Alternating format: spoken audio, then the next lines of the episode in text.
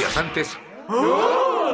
¡Escuchen, habitantes del pasado! Se está refiriendo a nosotros. Vine a darles un aterrador mensaje de esperanza. Tomen sus armas y síganme.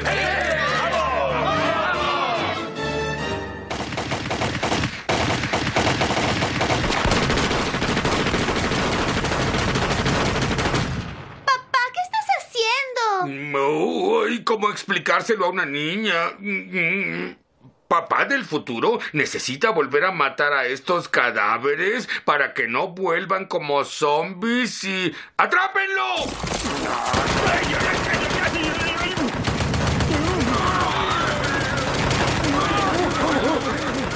¡Me están dejando como coladera! ¡Otra tragedia impedida por la violencia! Creo que las armas sí son la respuesta. ¡Atención, habitantes de Springfield! Vengo de otro futuro distante, donde la violencia con las armas ha destruido a la Tierra misma. ¿Qué es esto, la noche del aficionado?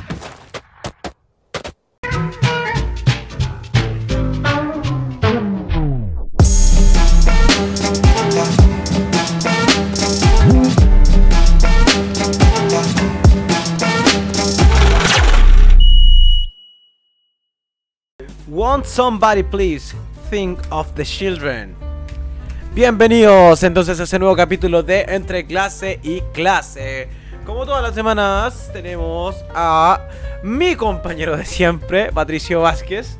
Eh, estamos transmitiendo desde la casa del de, eh, maestro eh, profesor Mauricio Fernández y hoy tenemos varios temitas interesantes que tocar para esta semana. Desde... Estamos teniendo audiencia de todas partes, así que obviamente estamos súper motivados.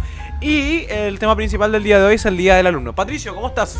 Bien, cansado. Harta pega con el Día del Alumno. Y primera vez que toca un, me toca un Día del Alumno presencial, así que estuvo bastante entretenido y bastante movido. Harta pega. ¿El año pasado fue, lo hiciste virtual? Sí, pues fue virtual, pues acuérdate. Si el año así? pasado estuvimos virtual 100% todo el año. Entonces el, el, acto, o sea, el acto fue un acto absolutamente virtual, grabado y preparado por los profesores para sus estudiantes, pero este año estuvo la preparación para, obviamente también para no excluir a los chiquillos que están híbridos desde sus casas, claro. pero eh, con actividades dentro del propio colegio. Así que denso, no, pero entretenido. Súper entretenido. Harta, harta motivación ahí entre medio, así que obviamente es interesante. Yo me acuerdo que la primera vez, para que partamos con el temito al tema del Día del Alumno, eh, la primera vez que, que, tuve un día del alumno desde la otra vereda fue específicamente eso, desde la otra vereda. Porque uno cuando alumno lo ve desde el sentido de, de, la competitividad, ¿cierto? De poder pasarla bien, de que a lo mejor alguna actividad tuya va a sumar puntos para la alianza, eh, de, de, tratar de ahí de, de, tomar toda tu energía, ¿cierto? Posibles para la realización de alguna actividad o o en el fondo simplemente para distraerte, para, para quitarte ahí lo de las pruebas. Pero eh, a lo que voy es que siendo profe es una cuestión netamente organizacional que eh, uno cuando es alumno como que la disminuye un poco, ¿no? Pero cuando está diciendo profe es como, oye, es pega, pues igual es pega. Y yo me acuerdo que los días alumnos terminaba súper cansado por lo menos gestionando el, el tema de, del mismo día del alumno. No, no sé cómo la... te pasó a ti este año. Claro, este año me tocó el rol de gestionar las actividades y fue harto trabajo. Fue también tenía el primer acercamiento al Día del Alumno, fue un acercamiento desde siendo alumno.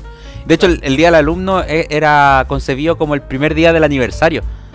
O sea, se preparaba estudiante. todo lo que tenía que ver con eso. Estudiante. Ah, perdón, estudiante.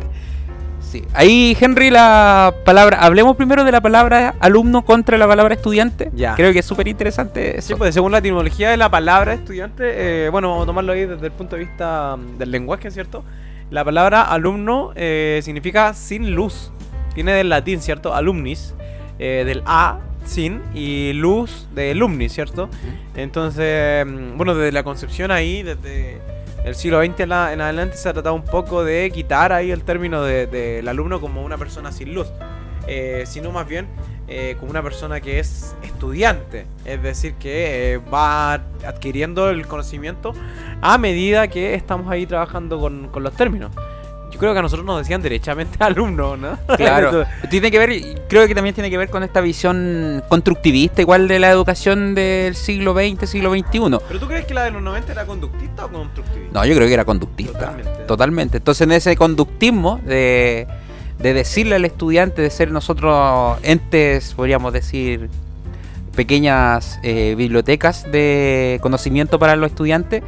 Eh, claro, el estudiante no sabía nada y era el profesor el que entregaba esos contenidos, pero hoy en día con esta idea constructivista en donde nosotros somos los que guiamos el proceso de aprendizaje, ha cambiado esa idea con el propio concepto de pasar desde el alumno, ¿cierto?, a pasar al estudiante, Claro, a- al ser que estudia. Y cada día va más en baja el tema de, de la clase expositiva, que es la que nosotros igual estamos como acostumbrados. pues, ahora con esta misma intervención, por ejemplo, eh, de la clase invertida, ¿cierto? La De- metodología la activa. metodología del Clash Dojo, del Booktube también, de mm, Draw My Life, ¿cierto? Como que vienen un poco ahí eh, a formar un nuevo un nuevo dogma dentro de las mismas clases que igual la hacen más entretenida. Ahora la otra vez, por ejemplo, leí un artículo eh, que eh, decía que el Kahoot eh, te habla de tres inteligencias al mismo tiempo.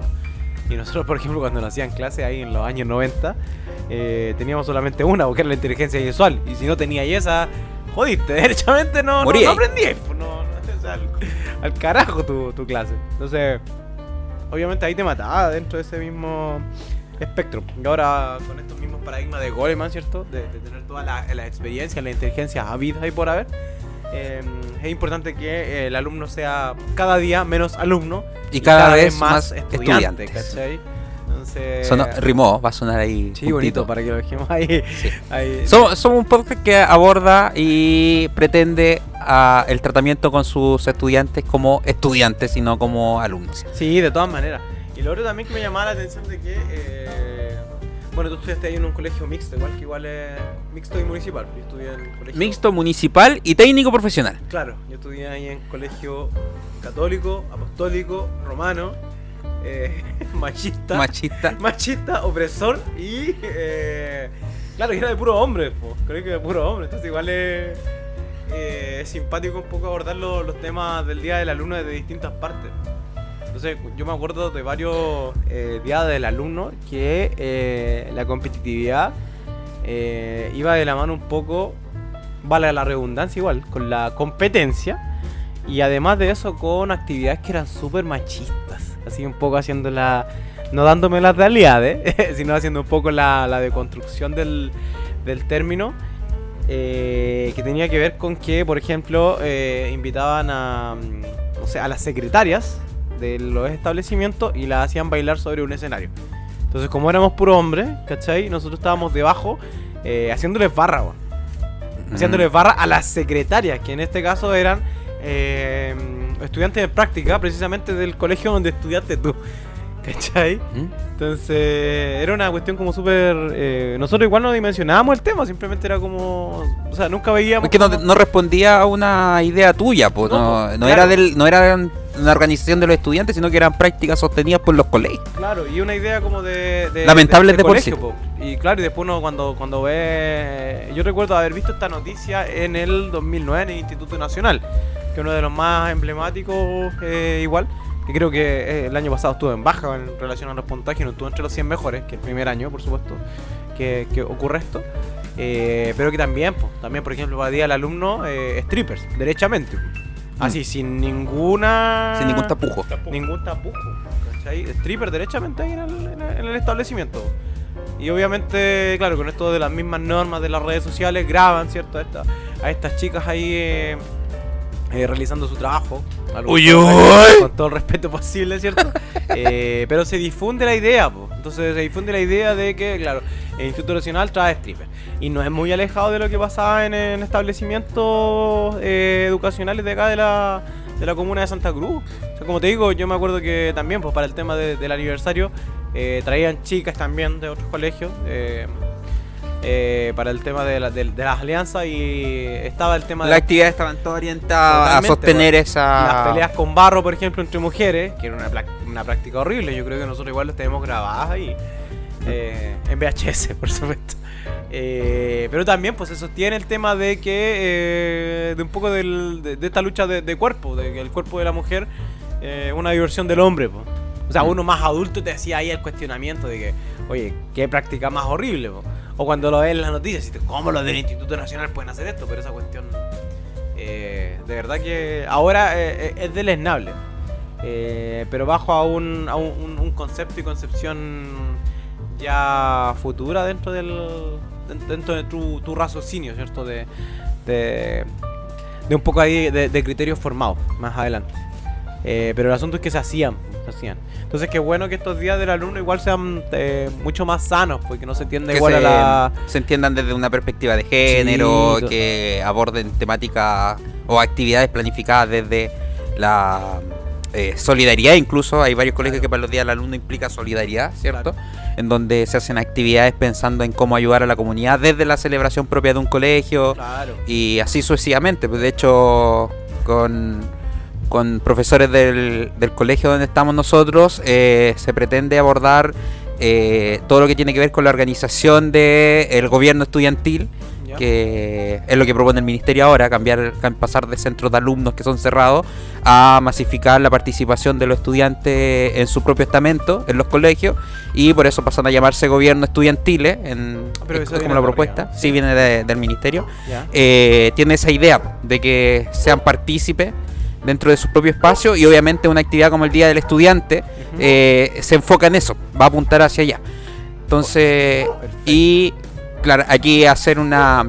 Bueno, como, como colegio de este podcast también, nosotros somos muy cercanos a nuestros estudiantes y obviamente felicitamos al gobierno estudiantil recién electo Claro. que tiene una perspectiva absolutamente de género, así que las actividades obviamente van a estar orientadas y encuentro que es un gran paso para el colegio y un gran paso también como ejemplo para el resto de las comunidades dentro que se va a hacer. No me gusta el gobierno estudiantil.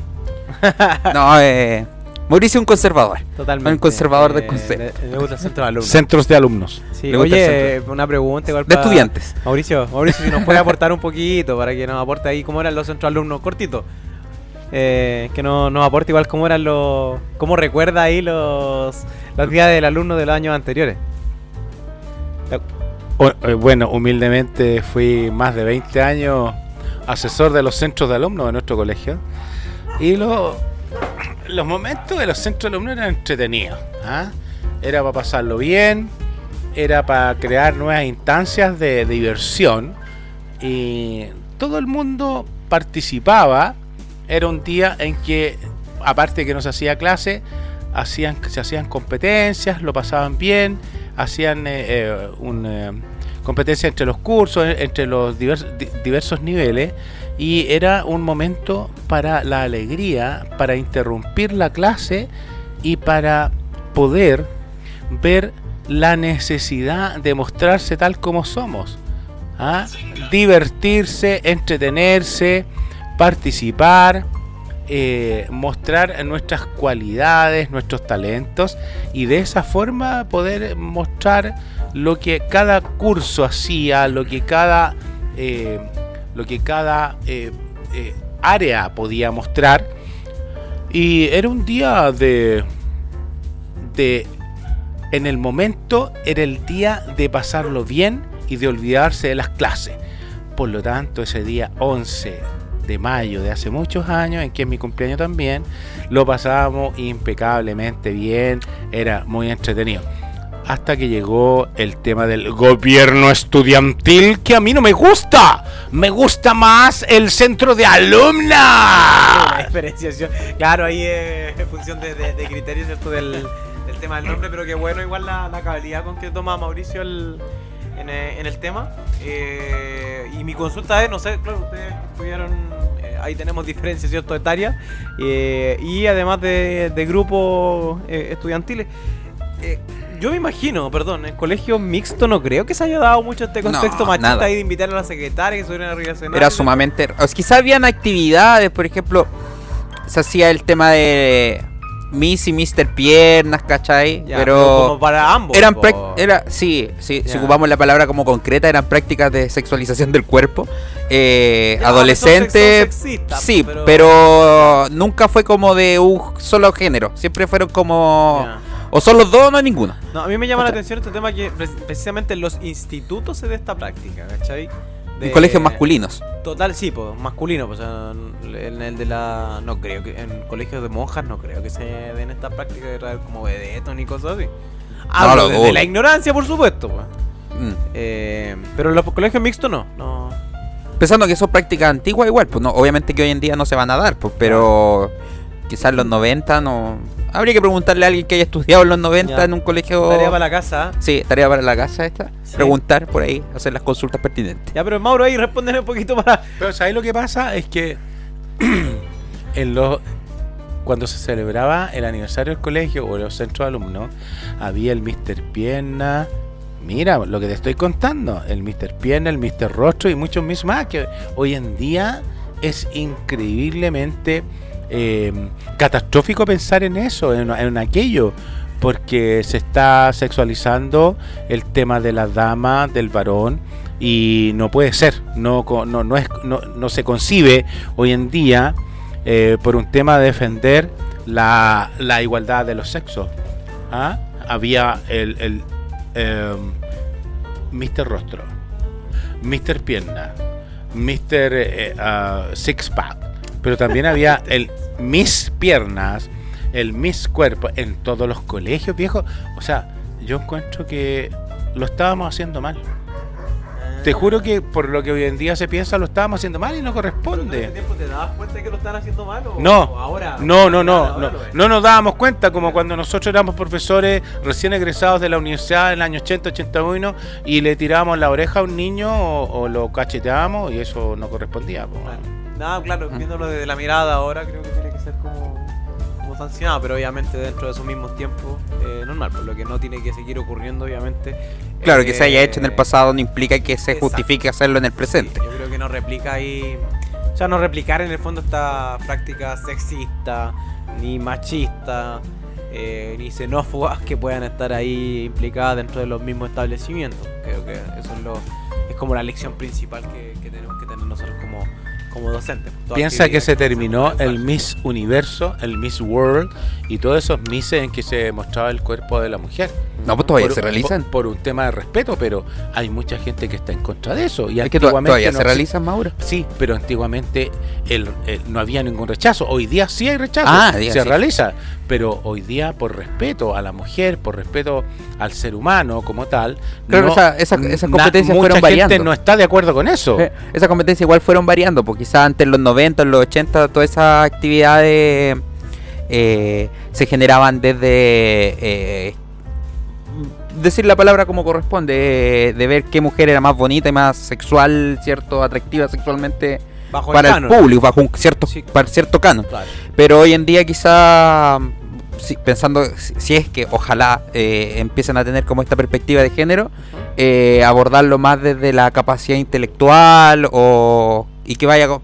Bueno, el tema del canon estético siempre va a estar en este tipo Yo de tengo competencias. pegado esta, esta, esta chica muy universo que dijo cuando- que Confucio inventó la confusión. Ahí me pero matado, sí. Imagínate. Oye, pero sabes que el día de hoy, de hecho, una, una Miss Universo en Argentina eh, estaban en una competencia precisamente de esto. Y eh, el traje, tenían que mostrar el traje típico de su nacionalidad. Y esta chica en Argentina eh, va y se vistió con una. eh, con la camiseta de Argentina, eh, con unos pantalones y con eh, la remera que llaman ahí los trasandinos de Diego Maradona, del número 10. Así que, y obviamente causó un revuelo internacional, no solamente por el tema de partido, que yo la aplaudo, por supuesto, eh, sino más bien, una por eh, el criterio estético del que estamos hablando, del canon, pues, de que una ropa deportiva nunca va a ser, eh, no, no va a ser, no tiene por qué ser mirada dentro de un aspecto eh, sexista. Y lo otro también es por las feministas que dijeron que Diego Maradona es un símbolo de la opresión masculina para con los hombres. po. Entonces, no sé cuál es la visión. Yo, yo lo veo súper bien. O sea, eh, entendiendo la cultura argentina y de que Diego Argentina, Diego Maradona, perdón, forma parte más allá de una cuestión netamente futbolística, sino eh, de una cuestión cultural en Argentina. Creo que Maradona eh, hizo maltrato a las damas en algún minuto. ¿Ya? Y eso no está bien. ¿Ya? ¿Pato? No, yo confirmo lo que tú decís. no, no no- no podrías decir más. Oye, no, no, no, pero para, ya mi pregunta creo que te la dijo más directamente. Desde el punto de vista histórico, Diego Maradona, eh, ¿en algún, eh, ¿se analiza desde el punto de vista ya cultural como persona? ¿O más bien tiene un, un aspecto netamente deportivo? No, yo creo que es un ícono. Ya. ¿Cachai? Si, si tú lo veis, es, un ícono de una cultura argentina asociada al deporte del fútbol, ¿cierto? La práctica del fútbol. Claro. Eh, que obviamente generó idolatría en el país trasandino, pero más allá de eso, No, no, no ejerce según tú un valor más allá de lo cultural. pues, no. claro, claro, no, no responde solamente, o sea, se entiende que es un ícono para el deporte mundial, ¿cierto? Porque es considerado uno de los dioses del fútbol, ¿cierto? ¿Ya? ¿Cachai? Pero así como... o sea, per- yo lo veo por mí, pues, si le preguntamos a un argentino que sea futbolero, quizás aquí te da hace una misa y te funda una iglesia, pues, ¿cachai? De Claro, hecho, hay... Es voy, es voy, De hecho, hay una iglesia maradoniana. Pues de Claro. hecho, Kramer, eh, cuando salió este programa de. el ¿Cómo se llamaba? Eh, Halcón y Camaleón. ¿Sí? ¿Te acordáis? Sí, sí, de Eh, cuando estaba con-. Que en paz descanse. Eh, hizo una imitación de Armando Maradona y donde eh, la rutina se basó en esta idea de. y- La iglesia maradoniana. claro, de idolatrarlo, ¿cierto? Casi elevarle una figura como de, de un dios. Así. Iglesia maradoniana. Claro, entonces.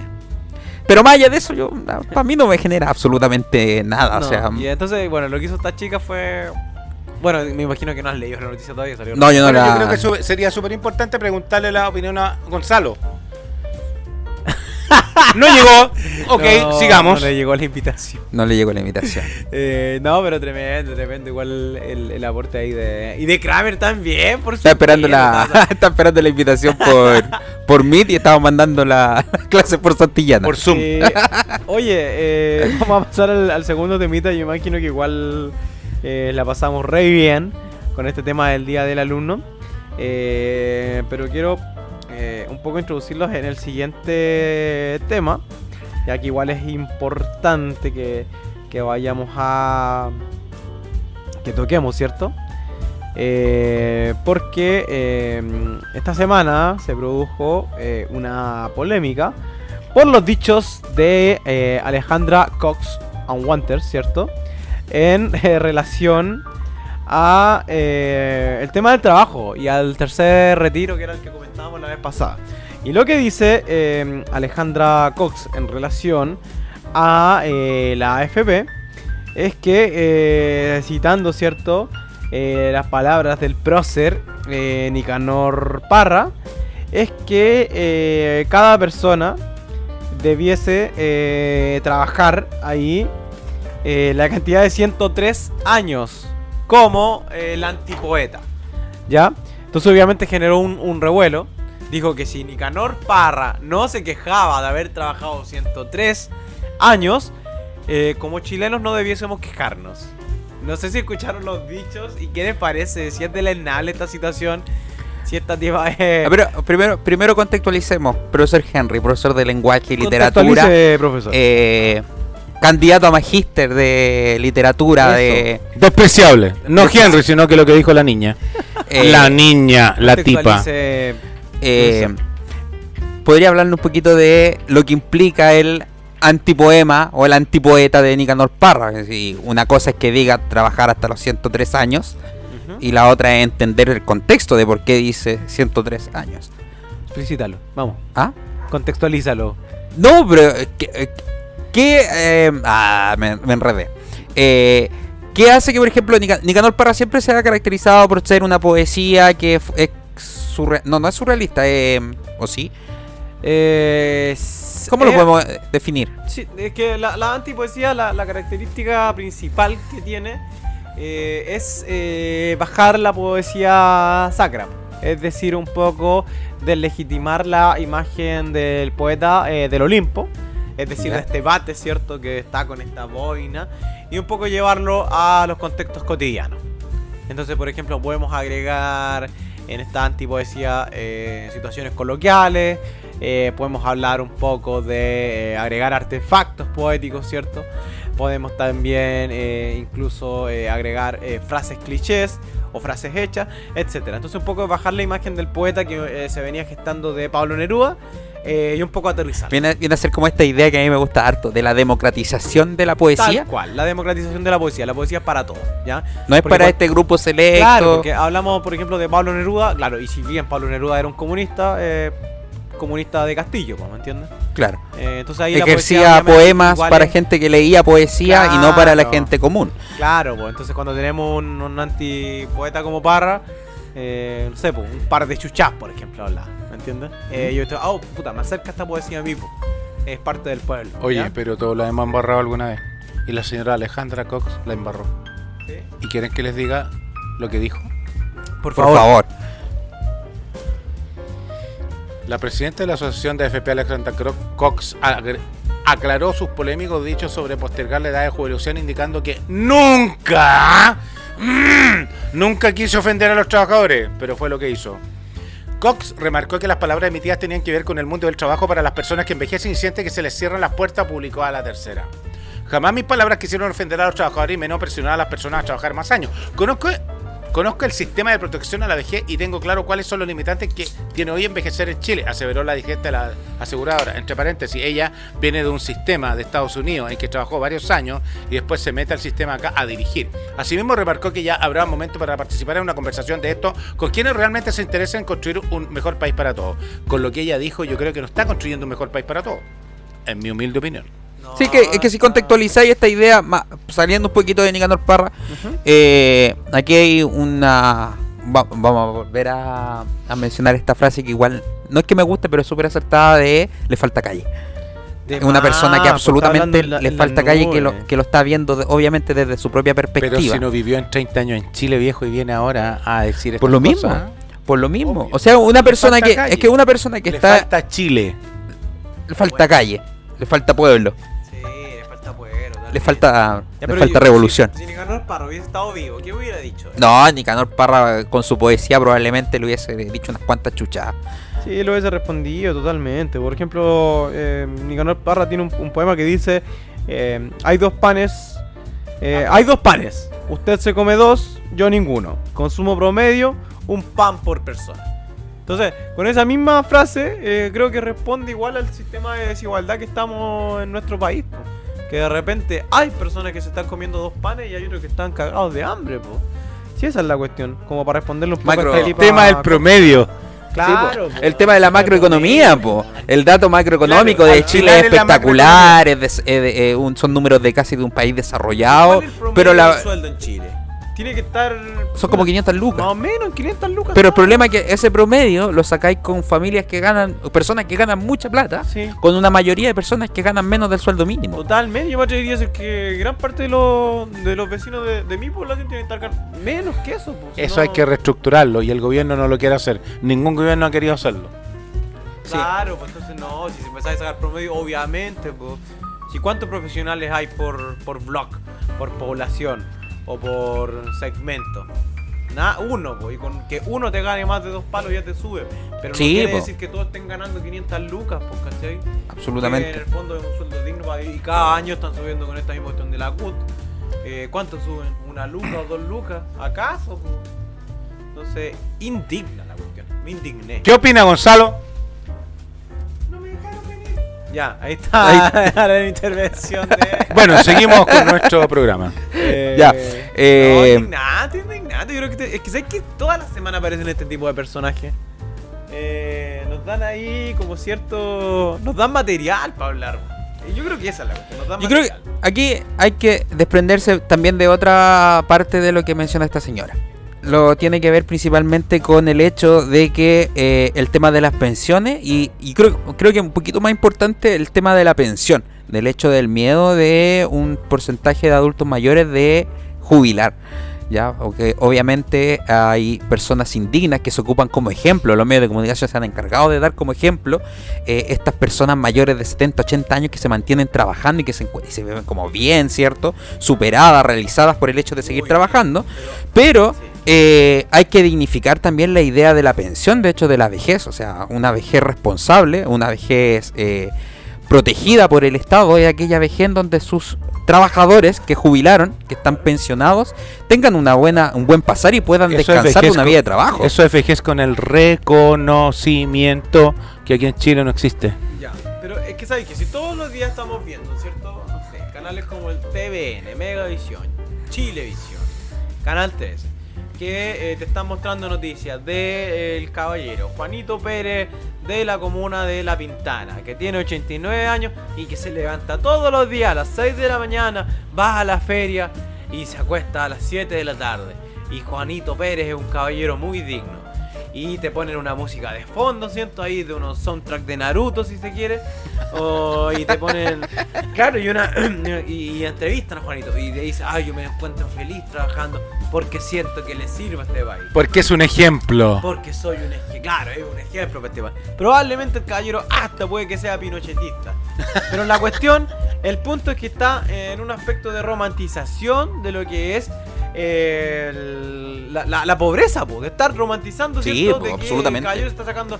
Ese caballero debe estar descansando Se- derechamente. Ese está caballero debería estar. Se está justificando. eh, como dices tú, él debiera estar descansando. Claro, nada más. po. Y con un sueldo decente. Pero todos los días, yo, mira, no hay semana que yo no vea en una noticia de un caballero que eh, donde estén romantizando ahí el tema del, del trabajo. Trabajo indigno, obviamente, porque está trabajando en pandemia. Y de que todas las mañanas se despierta tan temprano y ojalá todos fuéramos que... Pero no podemos estar romantizando eso, por favor, es una cuestión de criterio. Claro, es un ejemplo. Sí, no es un ejemplo. No. Es un punto en contra del Total. Estado, del gobierno, viejo. Entendámoslo así. Así que no, de verdad que creo que es indigno igual el, el tema en, en particular. Bueno, toda, toda idea de romantización de problemas sociales eh, es un error, creo. Sí, Pero romantizar la pobreza, romantizar el abuso laboral, romantizar eh, el estrés, Claro, eh, ejemplo, el exceso de trabajo Sí, po. eh, y otras sin fin de otros excesos y problemas sociales que los medios de comunicación obviamente se han encargado de romantizar. No, pero el problema de los medios de comunicación. Es como, es como cuando salieron todas estas noticias respecto a, por ejemplo, a la violencia de género. pues, o sea, cuando, eh, no sé, pues, estos, estos diarios que ponían en sus titulares, eh, no, la, la mató por celo. O la hicieron anticucho, yo me acuerdo uno de la cuarta. No, sí, hay unos que son asquerosos, Eh, ¿cachai? ¿cachai? Eh, sí, pues el tema también de... Y un poco... yo igual le echo la culpa un poco al diario La Cuarta. Y no tanto por el tema de la bomba... Y no el tema de la bomba 4, no, para nada. Sí, creo que eso es, es una cuestión... Ya, incluso estética puede haber sido. Ya, ponele que sí. Pero eh, tiene que ver con el tema de los mismos titulares. ¿Cachai? Con el tema de, de- Claro, la mató por celos. Y, y justificando un poco el tema ahí del, de, de- de este tipo de. un poco de- del, del romántico, ¿cierto? De que eh, ahí está. Está enamorado este personaje, por lo tanto la mata. ¿Ya? Y dije, ah, qué normal. Po". Eh, o misma situación de, claro, del 18 de septiembre, ¿cierto? De contexto, 18 de septiembre, matan a una chica, ah, le hicieron anticucho. O sea, y uno leyendo eso de cabros chicos, yo creo que incluso es más nocivo que el tema de la bomba 4 los días viernes.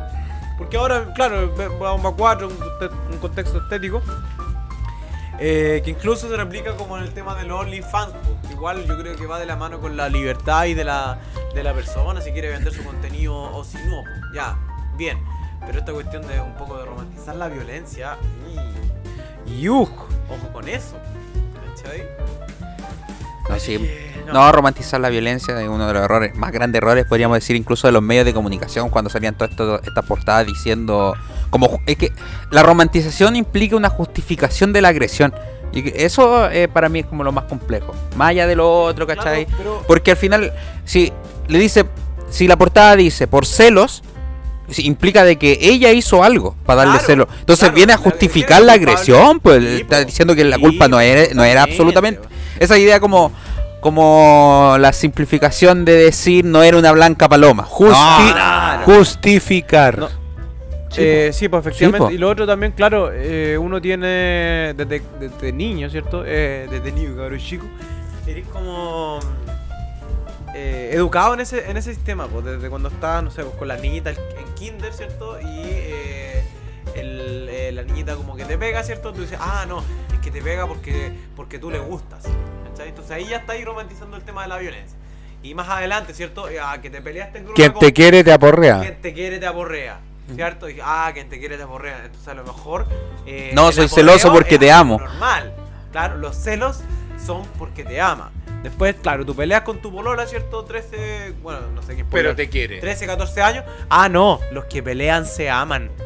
Entonces, Si te están toda la vida educando con eso. Insisto, eso es justificar la violencia. Y ahora, ahora, cuando tú llegas a una situación de un criterio formado, ¿cierto? Eh, puedes un poco ahí eh, realizar este filtro. po. Pero en sociedad no todas las personas llegan a lo que es el concepto de un criterio formado. Uno puede llegar ahí siendo eh, profesional si se quiere, o lo puedes llegar, ¿cierto? Con un estado de madurez, eh, con, el, con el correr del tiempo, pero no toda la gente llega a este, a este filtro de, de esto mismo y, y considera, por ejemplo, que la violencia es algo como fundamental en una pareja y que alguien tiene que mandar sobre el otro porque si no, no funciona. Sí. Vamos a hacer una declaración de principio en este podcast, que en este podcast estamos en contra de la violencia de género y todas las prácticas de romantizar todas estas cosas, de, tanto la pobreza como el- Sí, la violencia de hablando del tema género. de la, de la pobreza, tienes razón. Sí. Eh, y ahí nos vamos al último temita que eh, el patito ahí me. Ah, me tuvimos una pelea. Tuvimos una Tuvimos, pelea. tuvimos una pelea por Instagram. Porque el otro día estaba con mi madre, con mi madrecita, y estaba mi madre, le agarró el gustito a ver caso cerrado. Entonces a mí me, estresa un poquito caso cerrado. ahí Sí, hicimos un una intervención. intervención ahí. Encuentro la idiotez más grande del mundo que se esté emitiendo casos cerrados en nuestro país. Pero es gracioso. El problema es cuando lo te lo tomas en serio. Así que Claro. ese es el problema. Y en eso salió un capítulo en donde había dos profesores de un colegio que iban a pelear por la tutela de sus hijas, en donde eh, mencionaba por los casos de eh, tiroteos dentro de los colegios y obviamente todos estos casos que se han dado en Estados Unidos con la muerte de estudiantes dentro de los propios colegios por compañeros que llevaron armas o alguna persona que entraba a un colegio y tiroteaba. Yo hice una reflexión en mi Instagram en donde puse que la doctora Polo era una persona que validaba que los profesores anduvieran armados en los colegios y me parecía horrible. Pero el profesor Henry, no sé si fue en un tono de talla, en un tono de divertirse o simplemente calentarme los cachos, eh, de torear al toro, ¿Eh? eh, se le ocurrió decir que él estaba a favor de, De dicha situación. doctora Entonces dijimos que en este capítulo íbamos a hacer un pequeño Pequeño debate. debate. ¿A favor de qué? Del De- tema de, la- de- de- de las armas en, en establecimientos. ¿cachai? Entonces, Defenderse. porque salió un proyecto de ley en Estados Unidos, un DFL no sé cuánto, que, mencio- Permite. que, per- que buscaba de que los profesores pudieran estar en las salas dentro de los establecimientos educacionales portando armas, bajo la justificación de que los profesores tenían que velar por la seguridad de los estudiantes y obviamente estas situaciones en Estados Unidos al no poder controlar el armas, eh, el control de armas no existe en Estados Unidos básicamente, eh, por ley no, no, no se puede controlar porque los ciudadanos norteamericanos tienen derecho a tener armas eh, por constitución. Aunque, aunque sean tontitos. Claro, eh, todo mayor de 18 años puede portar un arma, entonces obviamente ahí profesor Henry se le ocurrió decir que él estaba a favor y que... No, yo, yo, no, yo en realidad un poco para generar el debate. ¿Cuál es su opinión, profesor Henry? Un poco para, para generar el Entonces, debate. Mauro, ¿podía ser de, mo- de moderador de esto? Y... Profesor Henry responde a la pregunta que hizo el licenciado, el presente su licenciado. Patricio Vázquez. Yo parto desde la base de que todo, eh, toda persona mayor de 18 años debiese portar armas. Ya esa es mi, es eh, mi premisa. Y por ende, en todo eh, establecimiento eh, o institución, la persona mayor de edad debiese tener un requerimiento y una solicitud para poder portar armas, ¿ya? A nivel generalizado, no solamente en los establecimientos, ¿ya? Creo que esa es como mi base principal. Y tenemos contextos a nivel latinoamericano donde eh, la utilización de armas eh, va en perjuicio de las personas de- del pueblo, de, la persona común y corriente. Eh, vale decir, el, el tema de los portonazos, por ejemplo, donde la persona no es tan armada, eh, la utilización de armas hechizas por parte de, los delincuentes, ¿cierto?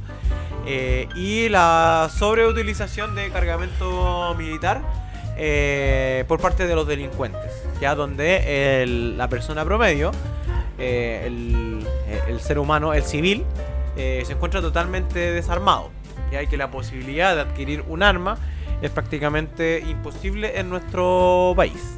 ¿Ya? Así que creo que va desde ese punto de vista mi, mi planteamiento. Ya de que si estamos. eh, si los delincuentes están con armas, ¿por qué no nosotros? Ese es como mi punto de vista. Ya, mi argumentación va a partir desde la idea de que eh, primero es responsabilidad de- del Estado asegurar seguridad a los distintos espacios democráticos que existen en la sociedad. Y eso incluye a los colegios. Yo voy a di- directamente al tema de los colegios.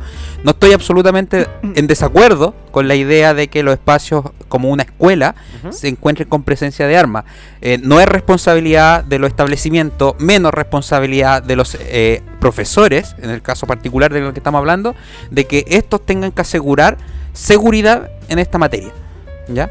Eh, particularmente, y lo, y lo voy a plantear desde el siguiente punto, que tiene que ver con que eh, otros proyectos de ley, particularmente Estados Unidos como un laboratorio para esta materia, en donde decir proyectos de ley que en estados sí y en estados no, ¿cierto?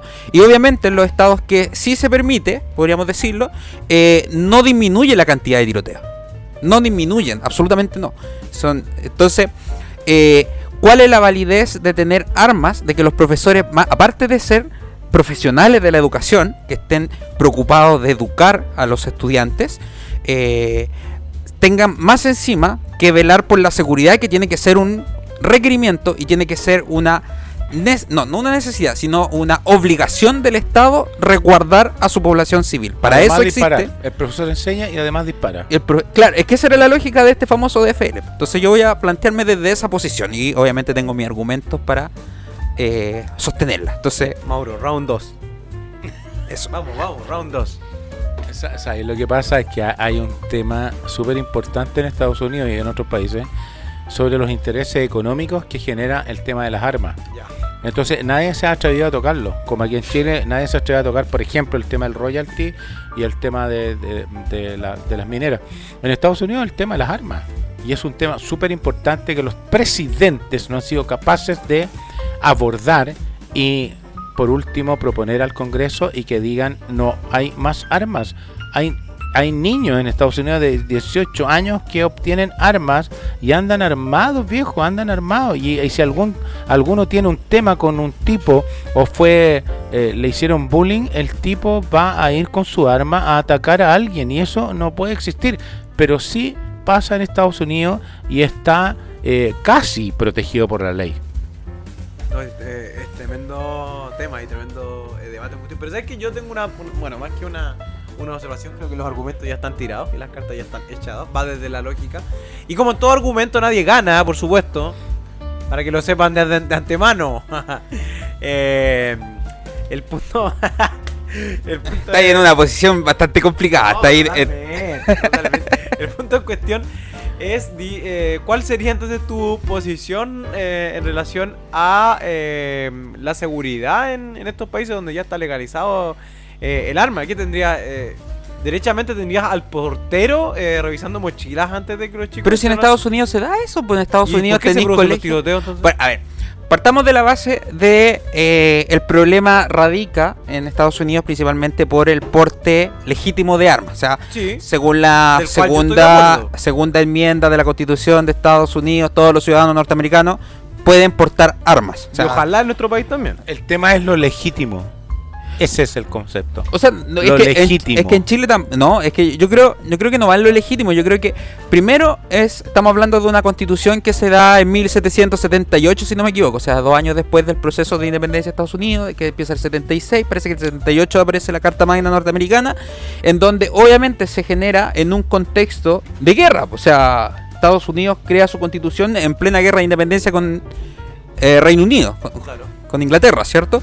Entonces, obviamente, una constitución que lo que va a plantear primero es que la democracia hay que protegerla, ¿cierto? En un contexto de guerra, ¿cómo se protege una democracia? ¿Con la idea? ¿Con la pluma? No, Ya, pero, la democracia ejemplo- se, se protege en 1800 y tanto Y, Dime, con, la- mira, y con las armas. con armas, Ya, ¿cierto? ¿qué- Pero en nuestro, en nuestro país, ¿qué pasó en el, en el año 73? ¿Cierto? Eh, el presidente Salvador Allende, por ejemplo, no tenía ninguno de sus de, de la gente del pueblo armada. Y Pero eso fue- pero- ocurren estos grupos pero- paramilitares, pero- no, que está- el no, no, por no, no. ejemplo, donde no está el pueblo armado y se arman de manera ilegal. El, que, el pueblo no está armado y se produce un golpe de estado. Pero el golpe de Estado no lo vaya a parar. Pero el golpe de. Estado no lo vaya a parar por el hecho de que la gente ande armada o no ande armada. Pero, pero existe una, una sobredefensa. No, yo, yo, yo creo que ahí eh, el problema radica en que creemos que la, que la seguridad se imparte desde los ciudadanos, pero hay una responsabilidad del un Estado en plantear seguridad. Hay un en del presidente Salvador Allende donde él dice explícitamente que no va a armar al pueblo porque se va a producir una guerra civil. Por eso mismo, o sea, piensa, y si el golpe, el golpe de Estado del 73 se generó principalmente por ya, el control de los militares, ¿cierto? Claro. El bombardeo a la moneda, la defensa por parte del, del, del GAP, ¿cierto? Y de Salvador Allende en la moneda, Sí. ¿cierto? Con armas. Pero el golpe de Estado no se hubiese parado por el hecho de que la población estuviese armada. Al contrario, hubiese, sido, hubiese generado una guerra civil.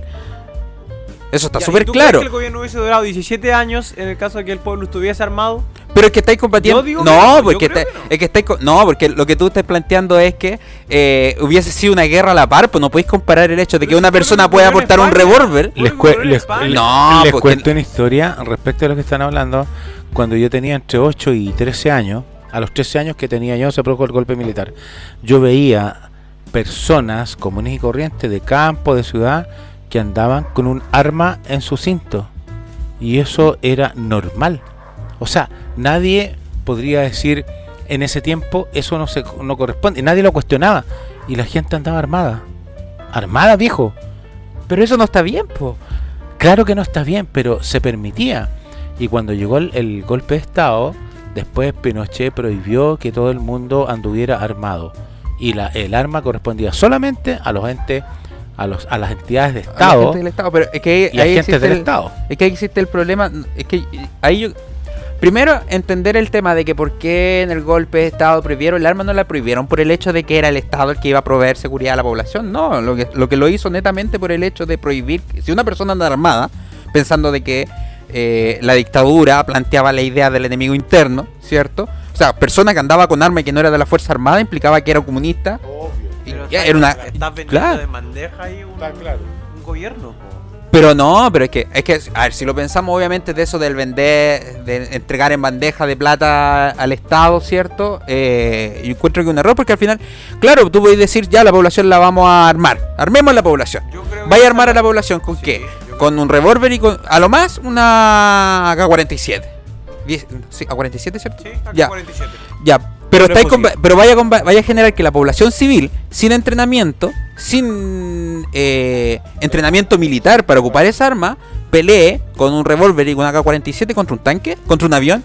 Si tenéis que pensar de que estáis hablando del Estado, o sea que aquí pensamos que el Estado es una cosa que no cumple, que es la, el- es la en propia eh, consecuencia de un golpe militar que lo que hizo fue reducir la capacidad del Estado, ¿cierto? Pero es muy distinto, por ejemplo, en el caso de Estados Unidos, en donde la, quizás sí, en Estados Unidos se- eh, existe un mayor miedo de una intervención de X grupo militar, ¿cierto?, del Estado a un golpe, por ejemplo, una guerra civil, ¿cierto? Un, gol- Claro. o sea, un golpe de ¿Qué es Estado, que una guerra civil. Mauricio igual en el tema de, de económico, que no, no, no se va a transar porque hay situaciones que son intransables en los países. Por ejemplo, en Estados Unidos el tema del arma. Pero es un tema, es una el discusión, po. O sea, pero es una, es una discusión que está absolutamente abierta y uno de los grandes conflictos que tiene Estados Unidos también porque no se justifica para el siglo XXI, que es el que estamos, o sea, el siglo XXI siempre lo planteamos como que algo que va a llegar, pero es- estamos viviendo en pleno siglo XXI, ¿cierto? Que eh, exista población que esté armada y que más encima a esta población se le entregue armas con- por el simple hecho de ser ciudadano, o sea, cumplir 18 años. O sea, y- para mí no, para mí la ciudadanía, la población civil no tiene que estar armada. O sea, tú lo dices, claro, hay que proteger a la población de las... Hay- Yo creo que vamos desde el mismo punto. Sí, po, pero, proteger pero, a la población, pero tú, ¿cómo la, pero la- tú estás planteándolo desde que la población se tiene que proteger y yo creo que no, pues aquí por eso existe el órgano del Estado, entonces ¿para qué tenemos una policía si vamos a tener armada, por ejemplo, a, los ciudad- a todos los ciudadanos? Pero ¿qué pasa si el Estado no te protege? Por ejemplo, los portonazos. Es responsabilidad del Estado. Sigue ¿Y siendo una qué pasa que si el Estado no cumple sus responsabilidades? Pero es que no por eso vamos a empezar a, a armar a la gente y empezar a generar todos estos mismos problemas. Porque si, si en Chile se abre la posibilidad de que la gente tenga armas y pueda aportarlas normalmente, van a generar mayores problemas que lo que se genera en Estados Unidos. Estoy absolutamente seguro. Ahí, fue, ahí es un problema chileno, yo creo que en ese sentido, de que, eh, claro, en la década de los, de los 90, ¿cierto? Se despolitizó a Chile. Y además de despolitizarlo, desarmamos. ¿Cachai? Entonces no Pero es que la población chilena arma nunca estuvo armada Porque, por por ley. ejemplo, yo recuerdo haber dicho, haber estado en, en mesas que era un dicho súper dicho, donde dicen que, eh, claro, de que en la mesa no se habla ni de política, ¿cierto? Ni de fútbol ni de religión. Juan Herrera Y y. Juan- claro, y Juan Herrera ahí tenemos. Entonces no tenemos ningún ningún filtro ni, ni, ni poder así como para, para poder un poco eh, filtrar la hegemonía que ejercen ahí los, eh, el Estado por sobre nuestra nuestra visión de, de, de mundo de ciudadano. Bueno, yo soy, yo soy de la idea particular de que la es responsabilidad del Estado garantizar seguridad a la población. Ya. O sea, la población civil tiene que ser población civil. Si no, van a ocurrir masacres peores que las que ocurren en Estados Unidos. Ya, El no problema de Estados Unidos ya, tiene que ver, o sea, el, el problema de Estados Unidos con el tema del porte de armas no, no tiene que ver solamente con que la gente porte armas y que haya locos disparando a diestra y siniestra porque la ley se los permite. También hay, un- hay tal como decía el Mauro, hay un tema económico, obviamente. La, la Asociación Nacional del Rifle en Estados Unidos es una organización económica, político-económica súper importante y obviamente son ellos los que están bajando constantemente todos los proyectos de ley que buscan modificar la Carta Magna. Los gringos también tienen el problema de que su Carta Magna es de 1800. O sea, No, pero no han cambiado, que en el fondo es No, la misma pues, constitución de, de- claro, es es la una... constitución más larga que hay, po. O sea, sí, po, pero es- que sea larga no implica de que sea buena tampoco, po. como tampoco una, una constitución robusta como la que tenemos nosotros acá en Chile, que es súper cerrada, ¿cierto? Eh, ahí como menciona eh, Fernando Atria, ¿cierto? Eh, implique un buen estado... eh, Se me fue la idea.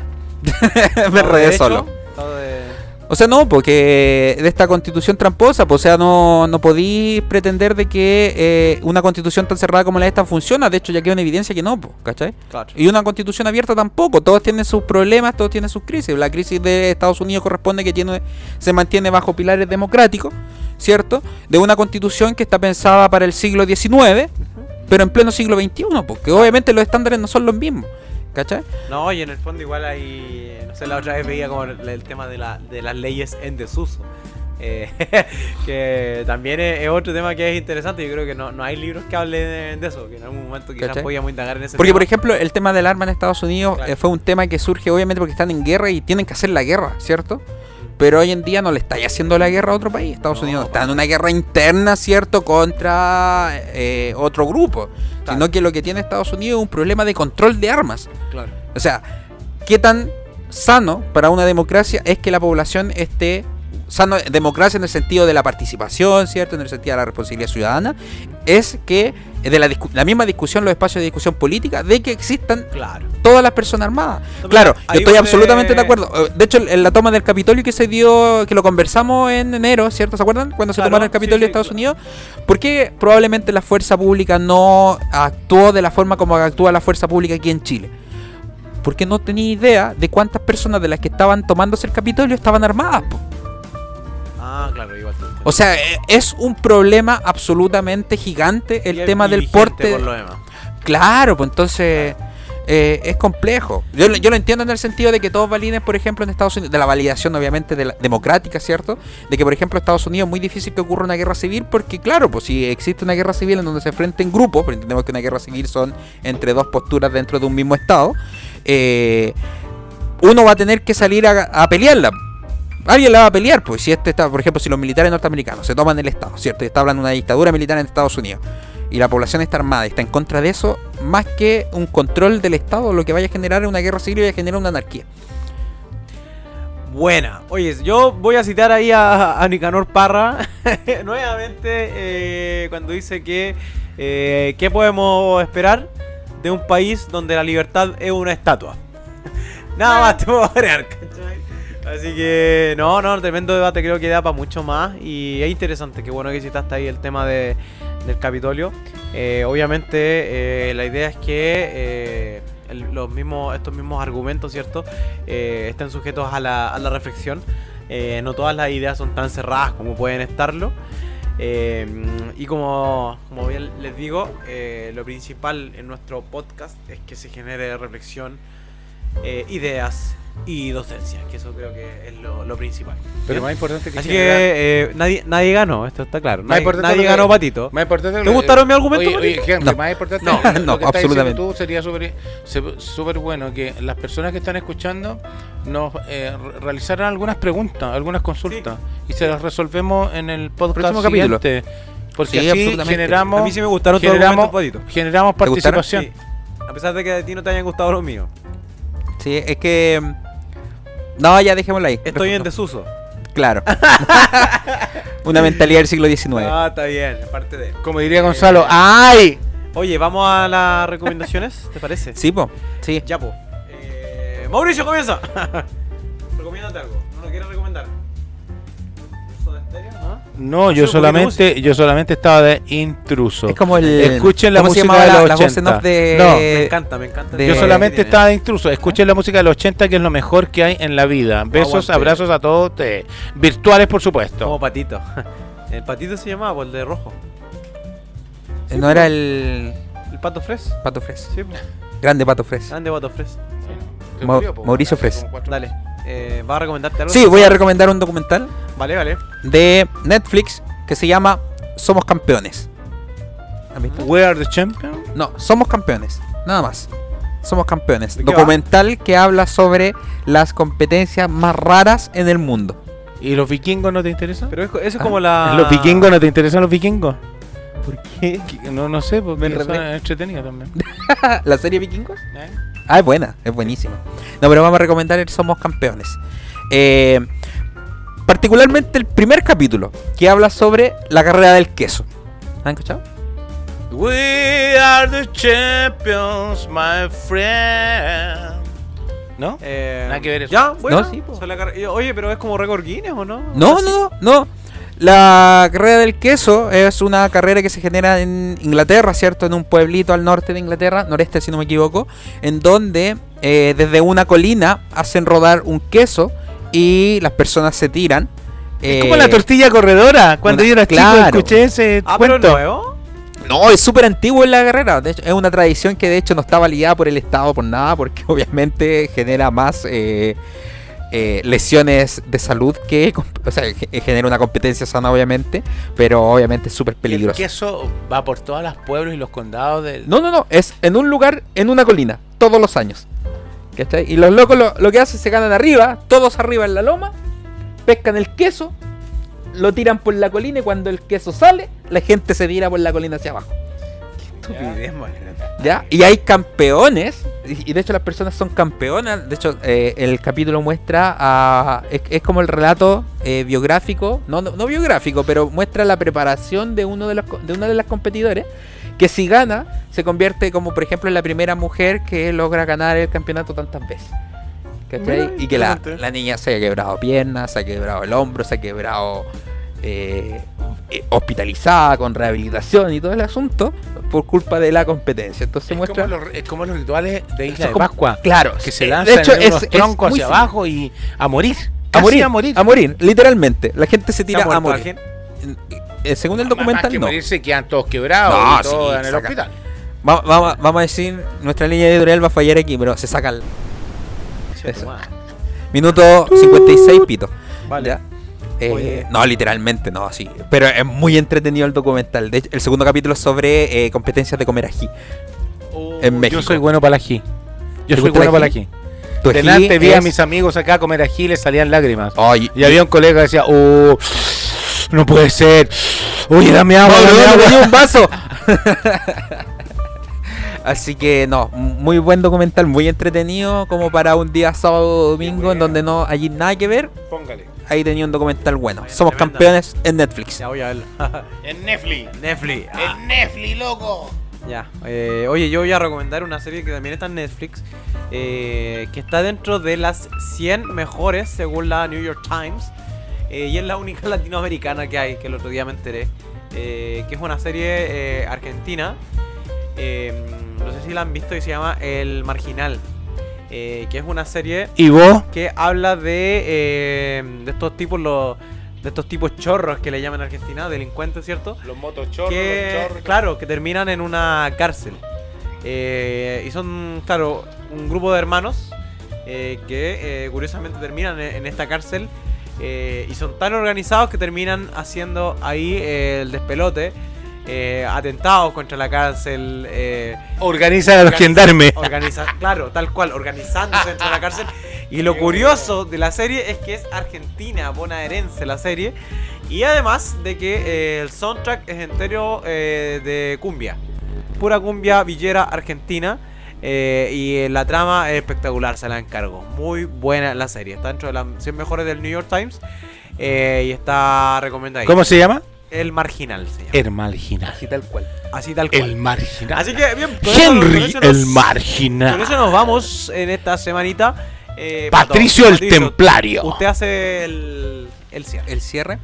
Bueno, eh, sé que no soy bueno para hacer los cierres. A mí me gusta estar detrás de pantalla. Ya. Yo soy el hombre que edita. Behind the scenes. Eh, Eh, ¿Quién hace el nada. cierre? ¿Mauricio? ¿Quieres hacer el cierre? No, voy yo entonces. Agradecer estar con usted. Yo, Piola, en segundo plano. Y ustedes son los que realizan el programa. Yo soy solamente un aporte e interrumpo y soy disruptivo. Chao. Ya, eh, sí, vamos a dejarlo así nomás. No hagamos cierre. no, pero el cierre va a ser bien escueto. Eh, hoy es un día especial, primero por ser la celebración que ya lo mencionaba al principio, celebramos el Día del Estudiante y obviamente también este Día del alumno para mí, da- pero da lo mismo. Número. Eh, día del, alum- del estudiante, perdón.